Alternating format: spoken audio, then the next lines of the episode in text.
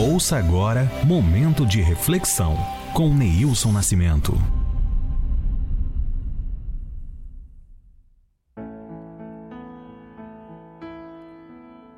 Olá, muito bom dia, paz de Cristo Jesus, meu amigo, minha amiga. Sejam muito bem-vindos ao momento de reflexão de todas as quartas-feiras. E hoje nós queremos meditar um pouco no livro de Romanos, capítulo 8, a partir do versículo 31, que diz assim: Que diremos, pois, acerca destas coisas? Se Deus é por nós, quem será contra nós?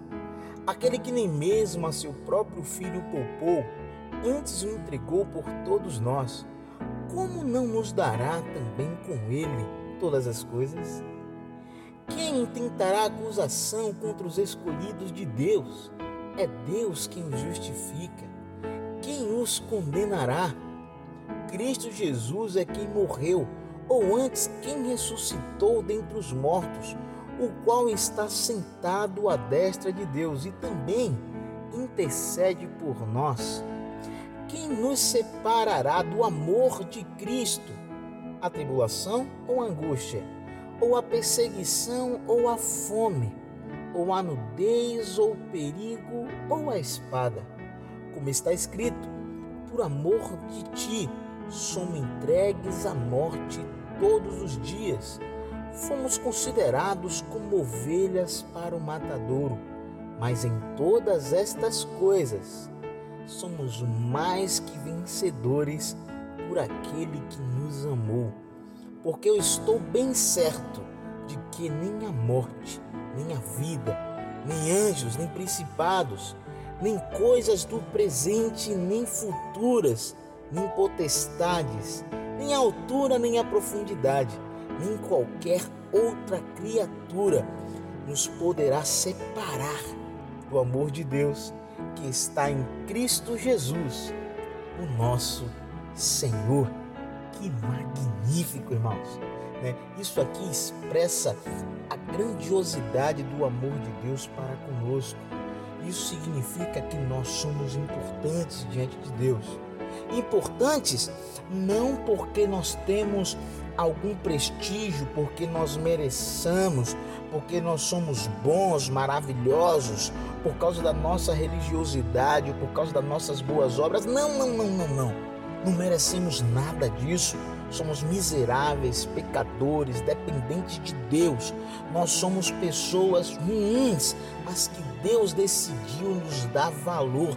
Está escrito em Romanos capítulo 5, a partir do versículo 7, assim, porque dificilmente, dificilmente haverá que morra por um justo, pois poderá ser que pelo homem bondoso alguém até hoje morrer, mas Deus prova o seu amor para conosco quando éramos ainda pecadores, Cristo morreu por nós.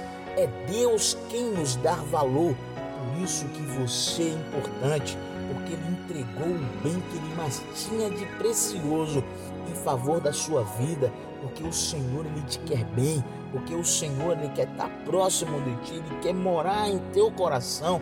Né? Isso é maravilhoso.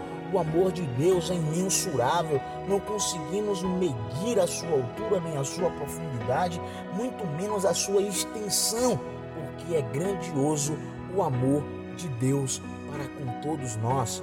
João 3,16 é o versículo áureo da Bíblia, está escrito que porque Deus amou o mundo de tal maneira que deu seu Filho unigênito, para que todo aquele que nele crê não pereça, mas tenha vida eterna.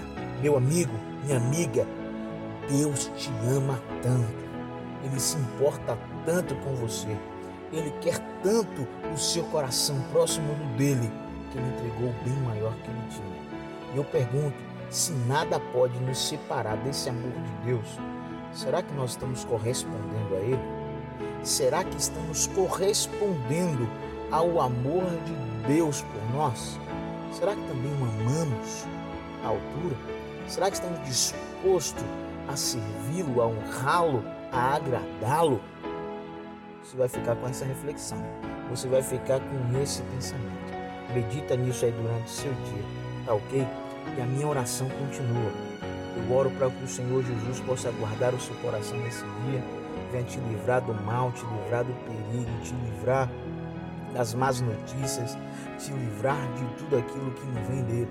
Que o Senhor guarde o seu caminho, guarde os seus filhos, guarde os seus pais, guarde a sua parentela, te encha de graça, que o Senhor te proteja nessa semana, que seja semana bem sucedida, abençoada para você e para aqueles que te cercam, em nome do Senhor Jesus. Que Deus abençoe você, tenha um dia e uma semana de muita paz.